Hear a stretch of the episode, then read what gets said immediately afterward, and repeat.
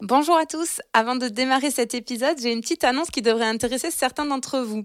Le lundi 16 mai, à la Maison de la Nouvelle-Aquitaine à Paris, j'anime deux conférences qui sont destinées aux personnes qui souhaiteraient se reconvertir et devenir agriculteurs dans la belle région de la Nouvelle-Aquitaine. Alors pas de panique pour ceux qui ne pourraient pas être en présentiel à Paris. L'ensemble des interventions seront retransmises en webinaire et vous pourrez même voir le replay. L'objectif, c'est de vous donner toutes les clés pour vous aider à prendre les bonnes décisions et vous expliquer les premières étapes à suivre pour s'installer. Des agriculteurs seront même là pour témoigner. Et puis le mardi 17, pour ceux qui peuvent être là en présentiel, vous pourrez euh, faire des rendez-vous individuels sous forme de speed dating pour rencontrer les institutions agricoles telles que la région, la Chambre régionale d'agriculture ou encore la SAFER et ainsi discuter de votre projet. Bref, je vous mets toutes les infos dans le descriptif de l'épisode et sur le blog de la Clé des Champs pour que vous puissiez voir le programme et vous inscrire. En tout cas, je suis hyper heureuse de participer à cette initiative. Il y a plus de la moitié des agriculteurs qui vont partir à la retraite dans moins de 10 ans. Alors si vous avez un projet, foncez, on a besoin de vous pour manger français dans les années à venir. Allez, place à l'épisode du jour. Bonjour à tous, bonjour à toutes. Je suis Louise Lespard de La Clé des Champs. Avec AgriWeb TV, la chaîne dédiée à l'agriculture en Nouvelle-Aquitaine, je pars dans les fermes prendre le café avec les agriculteurs. J'arrive avec ma table, deux chaises et mon thermos de café et c'est parti pour une discussion sans filtre avec ces personnalités hors du commun. Aujourd'hui, j'ai le plaisir de me rendre à Mazorol, dans les Pyrénées-Atlantiques, pour rencontrer Gauthier Moureux. Gauthier est éleveur de porcs et c'est la troisième génération à conduire cet élevage. Vous avez ici sur le podcast la version longue de notre discussion.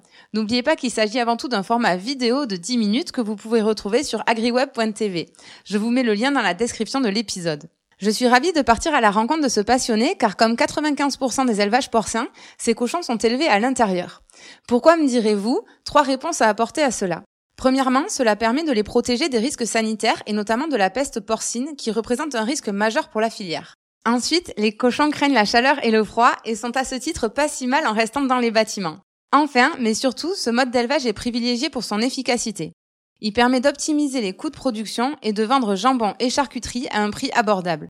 Pour rappel, sur les élevages plein air que je suis allée visiter, les 250 grammes de jambon se vendent à 53 euros le kilo, quand on est autour de 12 euros le kilo dans les rayons pour du jambon classique. Autant vous dire que si tout était en plein air, le jambon serait un produit de luxe et que peu d'entre nous auraient la chance d'en manger. Ça n'empêche qu'améliorer le bien-être animal reste un défi majeur de la filière porcine et que tout l'enjeu est de trouver un équilibre entre le prix final du produit pour le consommateur, le confort de travail et le revenu de l'éleveur, et bien sûr le bien-être des cochons. Équation pas si simple à résoudre finalement. Bref, j'ai discuté avec Gauthier de tous ces enjeux pour qu'il nous donne son point de vue de l'éleveur qu'on entend finalement pas si souvent. Bonne écoute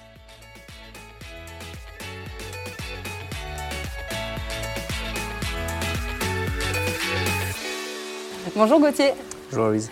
Alors pour démarrer, est-ce que tu voudrais un thé ou un café? Un café s'il te plaît. Allez. Pour rien te cacher, j'avais oublié de le faire et je suis allée à une boulangerie vers chez toi pour qu'ils me le remplissent. Ils l'ont gentiment fait. Tu prends ton premier café à quelle heure le matin? Ça dépend de la saison. Prendre un. Ça dépend de la saison. On va dire que c'est aux alentours de 6 heures, entre 6h et 6h30 la Ouais. plupart du temps. Quand c'est un peu plus souple, on prend vers 7h, 7h30. Voilà. Et t'es dans quel état d'esprit quand tu le prends? Est-ce que t'es du genre optimiste ou pas trop du matin ou... Si je suis assez du matin, euh, en général, je bois le café très rapidement parce que je m'en vais. Je traîne pas trop au café. Quoi. Voilà, la journée elle a déjà commencé. Et c'est quoi ta journée type? Alors, euh, je suis rythmé par les saisons pas mal. Donc, euh, l'hiver, c'est beaucoup plus autour de l'élevage. Et à partir du printemps et l'été, c'est l'élevage, mais c'est aussi beaucoup les cultures. Euh, donc, euh, ma journée type, déjà, c'est comme on, a, on travaille avec des collaborateurs. On a quatre salariés en tout. Donc, euh, déjà, c'est organiser le travail ben, pour tout le monde, s'assurer que tout le monde, tout le monde est apte à faire le travail. C'est- Et on organise le travail. Mon, mon boulot, mon premier boulot, c'est d'organiser pour les autres. Et après, c'est d'organiser ma journée à moi. Parfait. Bon, ben on va passer à la première rubrique, c'est Raconte-nous ta ferme. Est-ce que tu peux nous dire déjà où c'est qu'on est situé, euh, là où est ton exploitation? Ouais, donc ici on est euh, dans les Pyrénées-Atlantiques à Mazerolles. Donc ici c'est l'élevage, fa- enfin, c'est la, ferme familiale. Donc j'ai rejoint la structure en 2012. J'ai fait le choix de, de revenir sur la ferme, euh, m'associer avec mon papa. Euh, donc ici on a 200 mères, 200, truies, on est naisseur-engraisseur et on fabrique tout notre aliment. Donc c'est-à-dire qu'on produit les céréales pour alimenter nos animaux et tous les animaux naissent sur notre exploitation jusqu'à partir à l'abattoir euh, pour rejoindre euh, ben, la chaîne d'abattage, des charcutiers et tout ça. Mais nous ici, on produit, on est quasiment autonome. Ok. Et en tout, ça fait combien de porcs euh, qui passent et qui partent dans la ferme? Ben, En fait, ici, sur une année, on produit à peu près 4200 cochons sachant que c'est 4200 cochons, il y en a bien un millier qu'on vend en vente directe. et le reste, c'est le circuit long, production de jambon de Bayonne et pour frais IGP du Sud-Ouest. Tu dis vente directe parce que notamment, je crois que vous avez développé euh, deux magasins de producteurs. Je suis passé en voir un. Tu peux nous raconter un petit peu? Tout à fait. Cette aventure, eh bien, euh, on a monté cette aventure avec euh, quatre autres fermes du canton. On a fait ça sur la région paloise. la particularité, c'était qu'on était quatre jeunes à rejoindre les structures familiales on avait besoin ben, de, créer un nouveau débouché, de s'assurer ben, notre installation. Donc on a fait le choix de la vente directe, de monter euh, d'abord en 2012 le premier magasin de producteurs et en 2015 notre second de l'autre côté de Pau. Aujourd'hui, euh, il y a une vingtaine de collaborateurs qui travaillent sur les deux sites où on, produit, où on propose les produits, euh, tous les fruits, tous les légumes, toutes les viandes, euh, toute l'épicerie euh, qui est réalisée par des producteurs ou des petits artisans. Donc ça, c'est toi, c'est vraiment ce que tu as amené à l'exploitation quand tu es venu t'installer ici finalement Oui, tout à fait. J'ai rejoint la structure, j'ai pu me rejoindre la structure grâce à, à ce nouveau débouché de l'exploitation. Et vous avez été les quatre à investir et à tout monter de A à Z Tout à fait. Tout ouais, on a investi, on est parti avec notre bâton de pèlerin, on a été chercher d'autres producteurs quand on a démarré l'aventure, on était une quarantaine. Nous, plus une quarantaine d'autres producteurs qui souhaitaient déposer. Aujourd'hui, on est à peu près autour de 150, 160 apporteurs. Ah ouais, c'est une belle aventure. Tout à fait, c'est une belle aventure. Ça fait, à la fin de l'année, ça fera 10 ans. Et alors, ça a été quoi le déclic pour toi euh, de rejoindre l'exploitation? Je crois que c'était grands-parents qui l'avaient initié, euh, l'élevage. Euh, tu peux nous raconter un peu pourquoi tu t'es décidé à, à rejoindre l'aventure? Ouais, en fait, c'était je suis né ici, je, pour moi, je ne me voyais pas faire autre chose. Donc bien sûr, j'ai eu un, cursus scolaire en lycée agricole. Je souhaitais revenir rapidement sur l'exploitation en discutant euh, avec euh, mes parents. Ils m'ont dit il faut que tu ailles voir ailleurs. Euh, donc je suis parti voir ailleurs, pas longtemps. Et en fait, au bout de, faire quoi? J'étais technicien dans une coopérative agricole. Et au bout d'un ouais, an et demi, je me suis dit en fait je suis pas fait pour ça, je suis vraiment fait pour être sur l'exploitation. et donc là j'ai vraiment fait le choix de revenir. Et donc euh, j'ai monté mon projet, mais sinon euh, je ne me voyais pas faire autre chose. Donc depuis que je suis petit, depuis que je marche, je suis au milieu des animaux, je suis au milieu de, l'exploitation avec mon père et pour moi c'était une évidence que je serais agriculteur. et je crois que tu aimes tellement ça que tu as même une deuxième exploitation avec ta compagne cette fois-ci, avec Émilie. C'est ça, Rion des Landes Ouais, c'est ça, tout à fait. Voilà, j'ai migré un petit peu de l'autre côté de la frontière. Je suis un petit peu landais aujourd'hui parce que... je te félicite, très bon choix. Émilie, donc, qui est landaise et qui est elle aussi un cursus agricole. Euh, elle était travaillée dans une, exploitation agricole. Elle a fait le choix de s'installer. Donc, on a eu l'opportunité de reprendre une exploitation euh, côté landais. Donc, c'est ce qu'on a fait. Euh, donc aujourd'hui, il y a 5 ans, et donc euh, oui, j'ai une autre exploitation côté landais. Tu ne dois pas t'ennuyer. Et alors, pourquoi euh, vous vendez tout en IGP euh, jambon de Bayonne? À quel moment vous avez fait ce choix et pourquoi vous l'avez fait? Ce choix était une évidence, c'est-à-dire que l'IGP, ça fait maintenant un peu plus de 30 ans qu'il est, qu'il est mis en place, donc qui protège notre, notre production de jambon de Bayonne. On, est dans le cœur de la production, dans le cœur de la salaison, on ne pouvait pas faire sans... Voyez, enfin, je pense que mon père à l'époque ne se voyait pas faire euh, autre chose que ça. Il a contribué pas mal à créer ce signe officiel de qualité. Donc euh, voilà, donc aujourd'hui c'est une évidence de continuer. C'est un savoir-faire, c'est quelque chose qui est protégé, c'est chez nous quoi. Voilà, donc ça c'est quelque chose euh, dont j'y suis attaché. Et d'un point de vue économique, peut-être qu'aussi ça vous permet de mieux valoriser votre production? Oui, voilà, bien sûr, on a un intérêt économique qui est un attrait qui est différent de nos, de nos collègues qui sont en breton ou alsaciens ou ailleurs en France. Mais avant tout, je pense que c'est parce qu'on est attaché à notre territoire et que ben, quand même le sud-ouest, on a des valeurs et ces valeurs, on veut les, on veut les garder. je comprends. Et on va passer à la deuxième rubrique, c'est Raconte-nous tes animaux cette fois-ci. Est-ce que tu pourrais nous, expliquer quelles sont les grandes étapes de vie euh, d'un cochon sur ton exploitation? Alors moi, comment ça se passe? Alors, Mon cochon, il arrive, euh, il arrive euh, avant d'arriver, il est dans une dose d'insémination. C'est-à-dire qu'on a des mères, on travaille en bande. Euh, l'élevage de cochons est très, c'est quelque chose de très carré, très normalisé. Donc, on a des bandes de truies. Donc, toutes les trois semaines, ici, on insémine une vingtaine de truies. Ben, l'insémination prend, donc euh, ben, on laisse le temps de gestation, trois mois, 3 jours, enfin 3 mois, 3 semaines et 3 jours. Mais par ça, c'est incroyable par contre, non Que ce Euh, soit 3-3-3. Ouais, c'est pas moi qui l'ai fait. ouais, mais la nature est bien faite Voilà. c'est rigolo.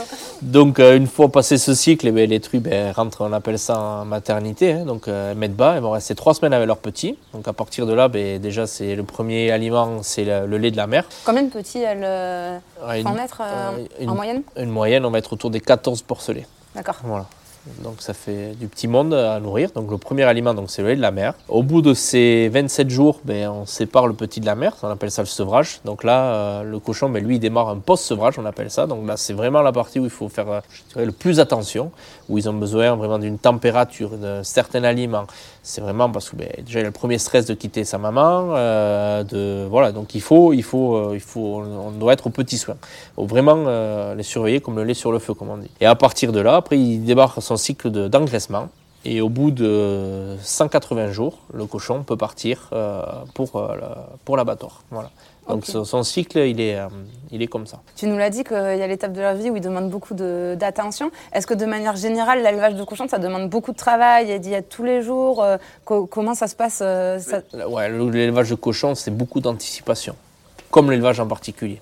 En fait, on est, le but, c'est de ne pas être en, en réaction, mais en anticipation. Donc, c'est toujours, en fait, on y est tous les jours. Euh, donc, c'est vraiment, il faut, euh, c'est du ressenti, c'est du regarder comment se comportent les animaux, comment on les ressent, comment, voilà, c'est vraiment euh, un travail de, de ressenti. Et bon, il y a un travail quotidien, bien sûr, d'alimentation, de tâches quotidiennes qu'il faut faire.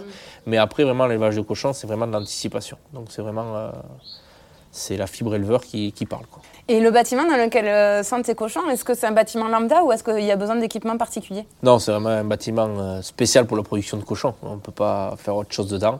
C'est vraiment des, des- des matériaux qui sont adaptés pour, c'est vraiment euh, des ambiances adaptées, tout- euh, adaptées pour. Pardon. Des, euh, voilà, on a besoin d'une certaine vitesse d'air, d'entrée d'air dans, les, dans les bâtiments, de chauffage, d'alimentation. Donc c'est vraiment un bâtiment qui est conçu pour cette production-là. Du coup, il y a un gros enjeu énergétique, j'imagine, quand on les conçoit? Tout à fait. Donc aujourd'hui, euh, les derniers bâtiments qu'on a conçus, c'est vraiment on a fait attention à, à tout ça, Ben, économie d'énergie, utiliser des matériaux. Voilà, aujourd'hui, on vit avec l'air du temps. Donc bien sûr qu'on fait attention à tout ça. On n'est pas euh, ben, le poste énergie pour nos élevages est aujourd'hui un poste très très lourd en charge. Donc ben, toutes les petites économies qu'on peut faire, on les fait comme euh, quelqu'un qui règle son chauffage pour, pour faire attention à sa facture, bien sûr. Et euh, tu nous as dit que vous produisez toute l'alimentation des cochons euh, sur la ferme. Pourquoi vous avez fait ce choix Et qu'est-ce qu'ils mangent euh, ça, ça veut dire quoi, produire leur alimentation sur la ferme? Bah, C'est-à-dire que sur notre ferme aujourd'hui, c'est que le cochon, on lui prépare son alimentation, son menu tous les matins. Tous les jours, on fabrique l'aliment que le cochon va manger dans la journée. Un cochon mange trois fois par jour. Il est comme nous, trois fois par jour, il a une distribution d'aliments. Donc en fait, aujourd'hui, ce qui compose à 70% de la formule, c'est du maïs. Donc le maïs, il est produit dans le sud-ouest sur la ferme. Chez nous, il est produit sur la ferme, il est fertilisé avec les déjections d'animaux. Donc euh, moi, j'appelle ça le cercle virtueux de la production porcine du sud-ouest. Voilà. Euh, De la polyculture élevage en général, tout à fait, cas. mais euh, dans le sud-ouest surtout. et donc du coup, oui, on, donc en fait, qu'est-ce qu'ils mangent Donc essentiellement, c'est du maïs. Après, c'est aussi des protéines, donc à base de tournesol, de colza, de soja. Mais après, un petit peu de céréales aussi un petit peu de blé pour amener euh, du blé, de l'orge pour amener de la fibre, voilà. Et après, bien sûr, des minéraux. Donc ça, euh, les vitamines. Et donc tout ça, aujourd'hui, c'est fabriqué. Donc les céréales sont stockées pour euh, toute l'année. On a une fabrique d'aliments où on stocke. Et tous les jours, on fabrique ce que nos animaux ont besoin de manger. Donc euh, aujourd'hui, euh, vu que l'alimentation change au quotidien en fonction du stade des animaux, euh, nous, on répond à leurs besoins. Ok. Tous Et pourquoi vous avez fait ce choix? Parce que finalement, vous auriez pu acheter les céréales à l'extérieur et donner à manger à vos cochons. Ça aurait demandé moins de travail. Ça aurait demandé moins de travail, ça c'est sûr, mais c'était aussi de permettre de valoriser notre production céréalière. Bon, on sait qu'aujourd'hui on est sur des marchés avec des aléas. Aujourd'hui on est très très haut, mais on peut être très très bas. Ben, acheter l'aliment quand les céréales sont très très hauts, ça fait mal. Quand on est euh, vendre de la céréale quand on est très très bas, ça fait mal. Donc ça permet aussi de lisser et de permettre à notre outil euh, une autonomie et une régularité euh, financière et aussi de performance, puisqu'on sait vraiment tout ce qu'on donne tous les jours à nos animaux. Et alors, comment tu décrirais le caractère d'un cochon? Un cochon. caractère d'un cochon. Quand on dit caractère d'un co- de cochon, c'est pas c'est vrai. Il a décidé de ne pas passer, il passera pas à l'endroit où il veut passer. Voilà, c'est. Mais sinon, c'est un animal assez euh, assez docile. Malgré que ça reste des animaux, il faut faire attention bien sûr, mais euh, ça a son petit caractère. Ouais, il paraît que c'est joueur et très curieux aussi. Ah ça oui, c'est très curieux, très joueur. Donc, à partir du moment où il y a quelque chose qui fait un bruit, ça les intéresse et ils peuvent y passer des heures à le regarder. euh, bien sûr, c'est très curieux. Et un cochon est omnivore, donc il peut te manger. Il peut te manger. c'est tout à fait ça. Un, un cochon euh, est un animal à amener. C'est pas un lion, il va pas nous attaquer, il va pas nous mordre, mais il faut avoir des respecter les distances. Il Ouais. faut voilà, il faut rester méfiant toujours. Ça reste des animaux. Et hum, est-ce que c'est vrai que le cochon est sale Quand on dit t'es sale comme cochon, est-ce que c'est vrai? Ça, c'est faux par contre. Le cochon est un animal très très propre. Aujourd'hui, un cochon, il a ses zones de vie, c'est-à-dire sa zone d'alimentation, sa zone pour dormir, sa zone pour faire ses déjections, et il ne changera pas. C'est-à-dire que l'endroit où il n'est pas bien, c'est là où il va aller faire ses déjections. Quand on voit un cochon, qui l'image du trois petits cochons qui se roulent dans la boue, Mhm. En fait, euh, c'est pas parce qu'il est sale, c'est parce que le cochon, euh, souvent, il se roule dans la boue l'été. Euh, c'est quand il est dehors, c'est pour se protéger du soleil. Un cochon ne transpire pas. Donc, D'accord. voilà, donc un cochon est très fragile. Il a horreur du mauvais temps, il a horreur de la, des fortes chaleurs. C'est quelque chose, euh, voilà, c'est un animal fragile le cochon. Du coup, il est pas si malheureux à l'intérieur. Non, il n'est pas si malheureux à l'intérieur. Voilà, il est même très bien à l'intérieur. Et alors, justement, on va passer à la troisième rubrique, la, ru- la rubrique de la question qui pique. Souvent, euh, la filière euh, porcine, c'est quand même ce qui lui est reproché, c'est le bien-être animal et les conditions d'élevage. Euh, pourquoi ça lui est reproché Et toi, quel est ton point de vue en tant qu'éleveur? Pourquoi ça lui reprocher Je pense ben, tout simplement que ben, c'est un élevage qui est fermé, donc les gens ne voient pas ce qui se passe dedans, que la profession aussi n'a pas communiqué pendant des années parce qu'elle n'en sentait pas le besoin à l'époque. Et que, donc, ouais, quand on voit pas ce qui se passe dedans, on peut s'imaginer plein de choses. Pourquoi on ne peut pas voir ce qui se passe dedans? Mais déjà, ça nous permet aussi de tenir un sanitaire. Mm. C'est-à-dire que ce que j'expliquais, c'est que le cochon est quand même assez fragile. Et ça nous évite, mais on, euh, ben, de- en étant dans un bâtiment, on se protège, on ne rentre pas dans un élevage euh, de, de cochons comme on, va, on rentre dans une boulangerie pour acheter une, une baguette. Il y a toute une biosécurité qu'on appelle aujourd'hui, c'est-à-dire que toute personne qui rentre dans l'élevage ben, doit, utiliser, doit passer par le sas sanitaire, c'est la douche, c'est se changer entièrement. C'est vraiment pour éviter que demain nos animaux tombent malades, de devoir utiliser ben, des antibiotiques ou autres. Alors bien sûr qu'on les utilise, c'est-à-dire qu'un un aliment qui est malade, on ne va pas le laisser malade. Comme nous, quand on est malade, on va chez le médecin, on utilise des antibiotiques. C'est la même chose. Mais on n'utilise pas des antibiotiques, euh, c'est pas automatique. C'est pas, voilà, c'est- on n'est pas là pour. euh, on nourrit pas nos animaux aux antibiotiques. Ça, c'est vraiment quelque chose que les gens, il faut qu'ils se- s'enlèvent de, de l'idée. Et après, euh, voilà, donc aujourd'hui, comme les portes sont fermées, euh, on peut s'imaginer imaginer plein de choses. Mais comme on l'a dit tout à l'heure, le cochon, est bien à l'intérieur parce qu'il est fragile, il n'aime pas le soleil, il n'aime pas le vent, il n'aime pas la pluie. Voilà, c'est un animal qui, euh, qui a besoin d'un certain confort. Donc aujourd'hui, euh, voilà, moi, pour moi, le bien-être animal, euh, ben, qui peut parler de bien-être animal mieux qu'un éleveur? Mon avis, il n'y a que nous, parce qu'on y est tous les jours, plusieurs heures par jour. Et en fait, on ne fait pas ce métier pour voir des animaux mal. Donc, ou alors, on n'est pas fait pour ce métier. Et euh, donc voilà, notre aujourd'hui, euh, le bien-être animal, euh, on le fait au quotidien. On n'a pas attendu que quelqu'un vienne nous dire le bien-être animal, c'est ça, c'est ci, c'est voilà, c'est comme ça que ça se fait. Non, on le fait depuis longtemps et tous les éleveurs le font. Euh, donc c'est vraiment, moi j'ai connu l'évolution des réglementations bien-être animal. Donc ben, on, suit ces évolutions et, sûrement qu'il fallait évoluer comme on évolue dans plein d'autres corps de métier. Il n'y a pas de souci de ce côté-là. Mais euh, je pense que la première chose, voilà, pourquoi on est décrié par rapport à ça, la production aujourd'hui, c'est que ben, les gens ne se rendent pas compte qu'est-ce qui se passe de l'autre côté de ces bâtiments. Et c'est vraiment quelque chose, euh, voilà, vous savez, quand on, assiste une, une truie à mettre au monde ses petits, si on n'était pas là pour le bien-être animal, on le ferait pas. Voilà, et donc euh, à n'importe quelle heure du jour et de la nuit. Donc c'est vraiment des choses euh, euh, où on y est confronté au quotidien. Oui, comme on en discutait, je suis contente de venir te voir parce que j'avais, j'ai vu plusieurs élevages de cochons en plein air qui sont très jolis à regarder, mais en fait, c'est 5% de la pro- production euh, euh, d'aujourd'hui de, de produits porcins qu'on mange. 95%, c'est des élevages comme les tiens. Et comme tu dis, les éleveurs, vous êtes les mieux placés pour euh, parler de bien-être animal. Donc, je suis contente d'échanger avec toi sur la question. Et justement, je voyais qu'une des choses qui est reprochée, notamment aussi, c'est de garder les truies qui, vont, qui ont mis bas et qui allaitent dans des cages un peu isolées euh, sans qu'elles puissent trop bouger. Pourquoi vous êtes amené à, à faire ça? Tout à fait, ouais, c'est sûr que la production euh, plein air, euh, elle a sa place aussi, Il y a- c'est un marché, il n'y a aucun problème, et les animaux, ils sont pas plus malheureux parce qu'ils sont dehors en plein air. Aujourd'hui, ils ont des abris, il n'y a pas de problème de ce côté-là. Mais en effet, c'est c'est pas la majorité des élevages français. Et aujourd'hui, l'élevage français, euh, ben, c'est le même, la majorité, sont, enfin, c'est les mêmes que les miens. Donc il n'y a pas de ce côté-là, c'est sûr. Mais pourquoi les truies sont fermées? Oui, une truie, en fait, elle est en liberté tout le temps de sa gestation, en groupe. Ensuite, on les met en cage individuelle en maternité. C'est pour, premier lieu, c'est protéger les petits parce que quand il y a 13, 14, 15 petits autour, eh ben, il peut y avoir des écrasés, des pour ceux qui sont coincés. Et ensuite, c'est le deuxième, c'est qui est quand même très important, c'est pour protéger les personnes qui interviennent autour des truies, parce qu'une truie a un instinct maternel très prononcé, elle peut s'en prendre à la personne euh, qui intervient. Et une truie de 250 kg, 300 kg qui vous coince dans une cage, euh, ça peut pas être rigolo. Ça, ouais, c'est pas très rigolo. voilà. Combien de temps elle reste dans cette cage? J'imagine c'est le temps d'allaitement. Le temps d'allaitement, c'est 27 jours. Ok. 27 mhm. jours. Et après, elle repart euh, pour un cycle et elle repart avec ses copines. Il n'y a pas de problème. Tu nous, tu nous as dit que la réglementation vous avez amené à faire des évolutions pour euh, favoriser le bien-être. C'est quoi ces évolutions que vous avez mis en place Et à ton avis, c'est quoi les futures optimisations qui viendront? Euh, alors là, moi j'ai connu ici, ben, c'est-à-dire qu'avant les truies, on appelait ça, elles étaient à la tâche, elles étaient attachées, dans une cage attachée. Voilà.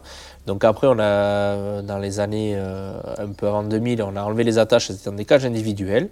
Et depuis 2013, maintenant, elles sont en cage, enfin, elles sont plus en cage, elles sont en groupe. Voilà. Les prochaines évolutions, je ne les connais pas, je ne sais pas ce qui va, ce qui va arriver. Il y en aura peut-être, je ne sais pas quand. Mais il faut savoir que si les gens, euh, les anciens éleveurs ont fait ça, c'était avant tout, c'était pour se protéger et pour protéger les animaux aussi. Eh bien, je te propose qu'on passe à la quatrième rubrique qui est la minute économie. Alors la filière porcine, je crois qu'elle traverse une grave crise. Hein. Il y a le ministère de l'Agriculture qui a voté pour un plan de sauvegarde, je crois, de 270 millions d'euros pour soutenir les éleveurs, parce que sinon je crois qu'il y avait un risque que 30% des éleveurs euh, disparaissent. Pourquoi il y a cette crise aujourd'hui dans la filière porcine? Alors la crise, elle est indépendante de nous, euh, éleveurs français, mais on est quand même en Europe, on est sur un marché euh, mondial aussi. Aujourd'hui, il y a ben, un gros consommateur de viande de porc, c'était la Chine. Euh, donc la Chine, il y a certains pays qui sont l'Espagne et l'Allemagne, avaient misé énormément sur la production porcine pour l'exportation. Ces frontières se sont fermées pour des raisons sanitaires. Donc ben, ce volume de cochons ben, se sont retrouvés sur le marché. Donc ont inondé le marché européen. Donc les prix ont chuté. En même temps, les prix de céréales ont monté. Et encore plus maintenant augmentent avec la, la guerre en Ukraine. Donc aujourd'hui, on se retrouve avec des prix bas et des coûts alimentaires très élevés. Donc aujourd'hui, malheureusement, il y a beaucoup d'éleveurs qui sont en difficulté. Il y a des éleveurs qui ont, qui ont arrêté. Donc euh, il y a eu une réaction au niveau, tout à fait, au niveau du gouvernement pour pouvoir trouver des solutions qui ont été donc de débloquer des fonds pour aider à passer la crise à certains éleveurs. Voilà, donc aujourd'hui, euh, la, la, filière porcine est toujours en crise. Euh, parce qu'on ne sait pas le bout du tunnel où c'est qu'on va se voir, euh, où, ça va en sortir. Quoi. Parce qu'aujourd'hui, la guerre, les, la surproduction de certains pays, mmh. donc voilà, le marché, c'est très très instable. C'est très mmh. instable et très difficile. Et du coup, est-ce que vous, ici, vous êtes touché Ou est-ce que finalement, les choix que vous avez faits, c'est-à-dire de produire l'alimentation sur la ferme, aussi de diversifier en vendant par les magasins de producteurs, ça vous protège plutôt de toute cette instabilité? Alors, ça nous protège une partie. Ça veut dire que nos choix, d'avoir une partie euh, vente directe, euh, ça nous assure un certain débouché. Nos parties filières longues, on va appeler ça, mais ça c'est soumis au marché euh, français, donc ça c'est difficile, on ne maîtrise pas le prix. La fabrique d'aliments, certes, ça nous permet de, maîtriser nos coûts comme on produit une, partie de nos, une grosse partie de nos mm. céréales, mais on est quand même malheureusement sur un marché euh, mondial, donc le prix du céréal, il n'est pas fait euh, chez nous, donc c'est les bourses qui le calent. Mm. Donc, tu as toujours le coût de l'énergie, ces choses-là, j'imagine que quand ça, augmente, ça t'impacte. le, coût de l'énergie, bien sûr, il est mm. net comme tout, tout citoyen ou n'importe quel entrepreneur, oui, on y passe comme tout le monde. Et est-ce qu'on entend souvent parler de peste porcine? Est-ce que ça aussi, ça a rajouté Ça, bien euh, sûr, ça a rajouté avec les fermetures de frontières pour l'exportation. Il faut savoir qu'il est, euh, ça a commencé donc, euh, bon, là, ça a commencé par la Belgique, l'Allemagne, aujourd'hui l'Italie. Ce n'est pas très loin de nos frontières. Quand tu dis ça, c'est que la maladie était en train de se propager dans ces pays-là. Dans ces pays-là, tout à mm. fait. Donc aujourd'hui, c'est à quelques centaines de kilomètres de la frontière française. Si ça venait à passer la frontière, ben, on perdrait des, ben, des, parts de marché qu'on a à l'exportation, sachant que la France n'est pas un pays exportateur de porc mais ça tirait le prix vers le bas. Donc oui, tout ça, c'est une aussi des composantes de nos difficultés, de nos crises, de nos crises porcines aujourd'hui. Oui, et comment se propage le virus d'élevage en élevage et de pays en pays? Parce que quand même, si les 95% des cochons sont fermés à l'intérieur? En fait, c'est la faune sauvage qui l'amène. Et euh, donc ça a fait des milliers de kilomètres parce que c'est l'homme qui l'a transmis. Et donc après, c'est un virus très virulent. Qui, euh, alors, c'est pas forcément les animaux d'élevage qui sont touchés, Mais si la faune sauvage, les sangliers sont touchés, ben, automatiquement, ça veut dire que le territoire a du, a du virus. Donc, ah ouais, donc il y a un risque sur les cochons. Donc rien que le fait qu'il y ait un risque, ça, mmh. peut, ça impacte vous, vos prix de vente et tout ça. Et d'où, là, c'est un des avantages d'avoir ces animaux à l'intérieur, d'ailleurs. Ah c'est ce qu'on voit pour la grippe aviaire, d'ailleurs, où les producteurs de canards ont dû euh, tout, à fait, rentrer. Tout à fait, ça. D'avoir, ce que j'ai dit tout à l'heure, d'avoir les animaux à l'intérieur, ça nous permet quand même de, de maîtriser une partie du sanitaire. Et alors avec toutes ces incertitudes et ces instabilités, comment tu vois l'avenir toi? Oh, Je vois l'avenir, euh, je vois l'avenir, je ne sais pas, j'ai pas la boule de cristal, mais je pense que la France aura toujours besoin de sa production porcine, aura toujours besoin d'agriculteurs. Donc euh, oui, la période est difficile, il faut savoir euh, faire le dos rond, il faut savoir s'adapter, il faut savoir évoluer avec son temps. Donc euh, pour moi, tout ça, il y a une place, il y a une place. Mais il faut être ouvert au changement, il faut, euh, il faut croire à l'avenir. Oui, ce que fait finalement euh, la nouvelle génération d'agriculteurs, j'ai l'impression. écoute, je te propose qu'on passe à la dernière rubrique, c'est la boîte à questions. Je t'ai amené trois boîtes. T'en choisis une. Et on verra sur quoi tu tombes. Celle-là. Allez. Le conseil. Ah, alors, si tu devais donner un conseil à un agriculteur qui souhaite s'installer, ça serait quoi? Le conseil, le conseil, le conseil. Bah, déjà, c'est s'il a envie de le faire, il faut qu'il le fasse. Ça, c'est sûr, mais avant de le faire, il faut déjà. Ça te fait son expérience, c'est aller voir ailleurs, c'est bien réfléchir son projet d'installation, c'est bien s'entourer. Euh, il faut se dire que ce n'est pas une aventure qui est seule non plus, c'est une aventure de famille parce qu'on ne s'entraîne pas tout seul, parce que c'est un métier très contraignant. On subit ben, les aléas climatiques, les aléas du temps, euh, de tout, du contexte qu'on parlait. La guerre peut. On est tributaire de beaucoup de choses, donc il faut vraiment être entouré et il faut vraiment euh, être soutenu aussi. Et une fois qu'on a fait tout ça, qu'on s'est posé toutes ces questions-là et qu'on a bien mûri son projet, ben, il faut y aller. Après, ce qu'il faut se dire, c'est qu'une fois qu'on a mis le pied à l'étrier, on va avoir bien la tête dans le guidon pendant quelques années. Et après, on sort la tête euh, de l'eau. Et puis voilà. Mais il faut le faire. Voilà, il faut le faire. Il faut le préparer, mais il faut le faire. Ouais. Et puis on en a besoin d'agriculteurs qui s'installent. donc surtout, il ne faut pas hésiter. Super. Et pour finir, est-ce que tu pourrais nous dire où c'est qu'on peut te contacter ou alors où c'est qu'on peut commander tes produits, peut-être au magasin de producteurs enfin, voilà. Ouais, ben, euh, on peut retrouver nos magasins euh, produits, euh, nos produits pardon, sur les magasins de producteurs Ferme en Vie. On a un site internet, donc aujourd'hui on peut commander en ligne aussi. Ok. C'est quoi le site? C'est fermeenvie.com. Ok. Et après on peut nous retrouver pas sur les réseaux sociaux encore, mais peut-être un jour. Voilà. Faudra s'y mettre, pour nous montrer tes cochons. bon, mais super, et ben merci beaucoup pour ton accueil et pour ton temps, c'était super intéressant. À bientôt. À bientôt. Et voilà, c'en est fini pour cet épisode de la série Les cafés fermiers d'AgriWeb TV. Si vous voulez en savoir plus sur notre agriculteur ou notre agricultrice du jour, n'hésitez pas à vous rendre sur le site internet d'AgriWeb TV, agriweb.tv. Nous avons enregistré une vidéo de 5 minutes en même temps que le podcast. Vous pourrez donc mettre un visage sur une voix, mais aussi voir les images de l'exploitation.